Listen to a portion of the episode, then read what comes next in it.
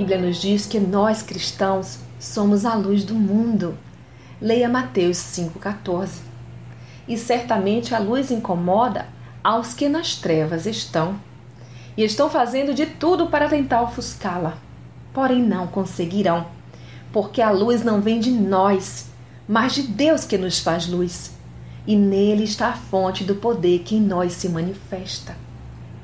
Enquanto nós, cristãos, incomodarmos as trevas, teremos a certeza de que estamos cumprindo com o nosso papel aqui na terra. E isso vai incomodar a oposição. Vós sois a luz do mundo. Não se pode esconder uma cidade edificada sobre um monte. Nem se acende a candeia e se coloca debaixo do alqueire, mas no velador e dá luz a todos que estão na casa. Assim resplandeça a vossa luz diante dos homens, para que vejam as vossas boas obras e glorifiquem a vosso Pai que está nos céus. Mateus 5, 14 a 16. Não estamos no mundo para pregar mentiras, para dessa forma levar o homem ao delírio das festas carnais, que tanto agradam a carne e afastam o espírito para cada vez mais distante de Deus. A quarta-feira sempre chegará. E a triste realidade de uma vida sem sentido vai ceifando as almas vazias. Estamos no mundo para fazermos sim a diferença. E incomode a quem incomodar, cumpriremos nosso chamado. Nossa missão não é pregar somente o que agrada visando massagear os egos, mas anunciar a palavra de Deus que é a verdade absoluta e inquestionável em sua integralidade. E para os que buscam somente as bênçãos, sugiro que convertam vosso riso em pranto. Humilhem-se diante de Deus e desejem conhecer verdadeiramente a sua face. Números não interessam a Deus, pois o que ele busca são adoradores que o adorem em espírito e em verdade. Leia João 4, 23 a 24. Por isso, irmãos, que ir ao templo aos domingos não nos baste, mas que sejamos a verdadeira e fiel igreja de Cristo na terra.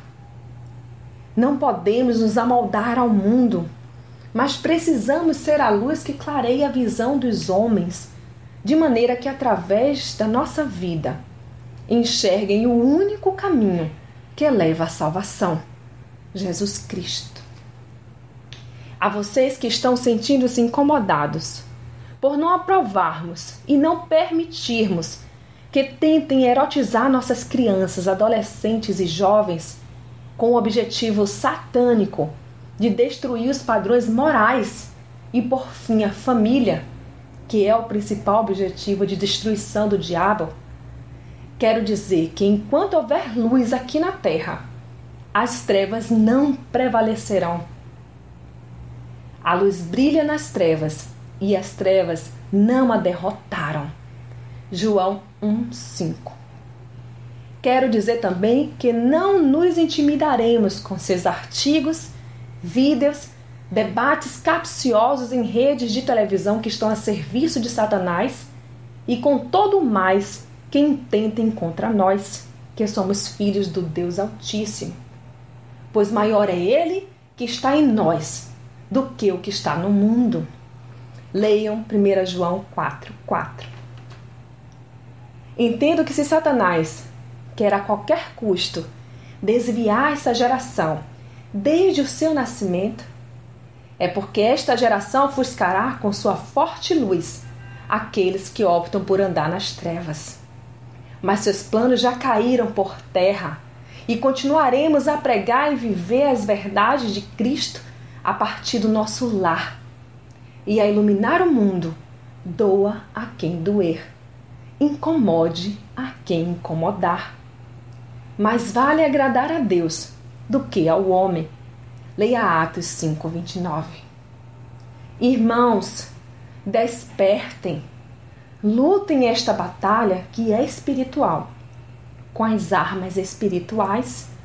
Leiam Efésios 6, 13 a 17 sabendo que o grande general peleja por vós. A luz sempre será incômoda para os que vivem nas trevas. Mas ainda assim, pregaremos Cristo ao mundo, para que conheçam a verdade e sejam por ela libertos. Porém, se vos parece mal aos vossos olhos servir ao Senhor, escolhei hoje a quem sirvais. Porém, eu e a minha casa serviremos ao Senhor. Josué 24:15. Reflitam nisto e despertem enquanto é tempo. Sou Sayonara Marques e as minhas páginas no Facebook são Despertar Espiritual Diário e Mulheres na Retaguarda. Fiquem na paz de Deus.